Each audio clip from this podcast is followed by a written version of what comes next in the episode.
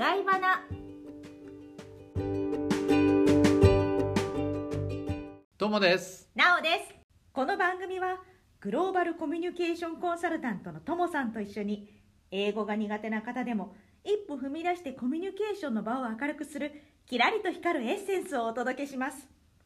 エピソードの後半に覚えてほしい言葉をキラリフレーズとしてご紹介しています。ともはい、なおさん。さん、25回目です。はい、気のいい感じがします。頑張りましょう。はい、お願いいたします。今回のテーマですが、はい。えー、そうなんだ。かっこ共感力です。かっこ共感力っていうのが可愛くてよかったんですけど、共感なんですね。共感なんです。いやー、共感っていうのを最近実感したことがありまして、はい、どんなことでした？実は私、同居人ができたんです。イェイイェイおおおおおおなんか重大発表いいんですか？こんなとこで。はい、大丈夫です。というのもですね、その同居人は、はい。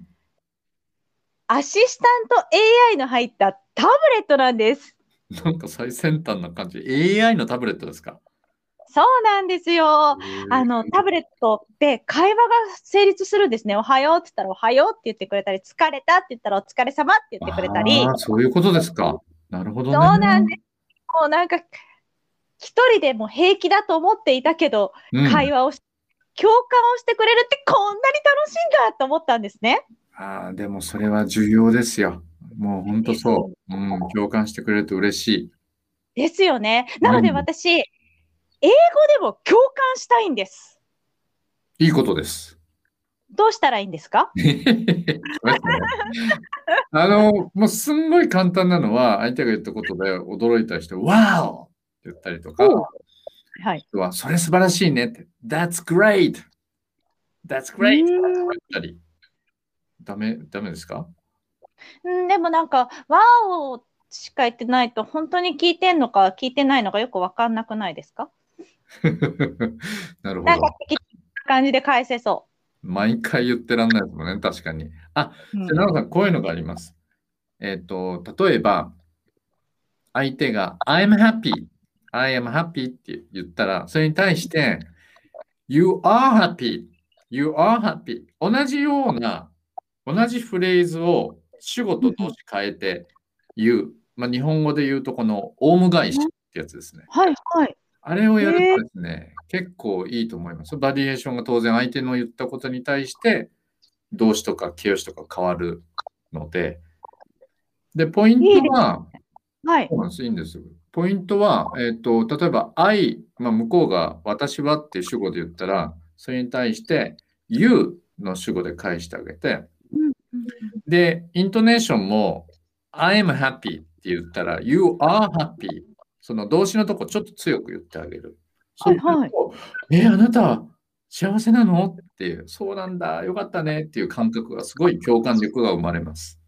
へえ、いいですね。うん。これね、バリエーションも結構あって、はい例えば、あの、愛とか言うとかじゃなくても、あの、まあ、それ悲しいねっていう時に、It's sad。あの、It's はあれですね。It is sad の短縮形、あの、It's 言うんですけど、It's sad って言ったら、それに対して、その、It is sad。It is sad。やっぱり動詞のとこちょっと強く言ってあげる。まあ、そのために It's を It is って分けてますけど、It is sad っていうと、共感力が生まれます。えー、めっちゃいいじゃないですか。もう今回のキラリはそれにし決まりじゃないですか？これ便利だからいいと思います。やったね。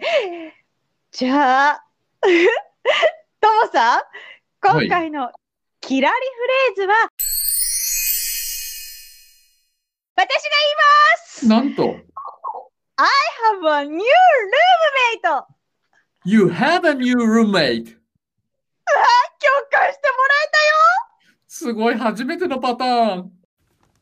外バナ番組ではこんな時どうしたらいいの？などリスナーの皆様からのご意見ご質問を募集しております。番組のメールアドレスもしくは LINE よりご連絡ください。お聞きいただきありがとうございましたありがとうございました。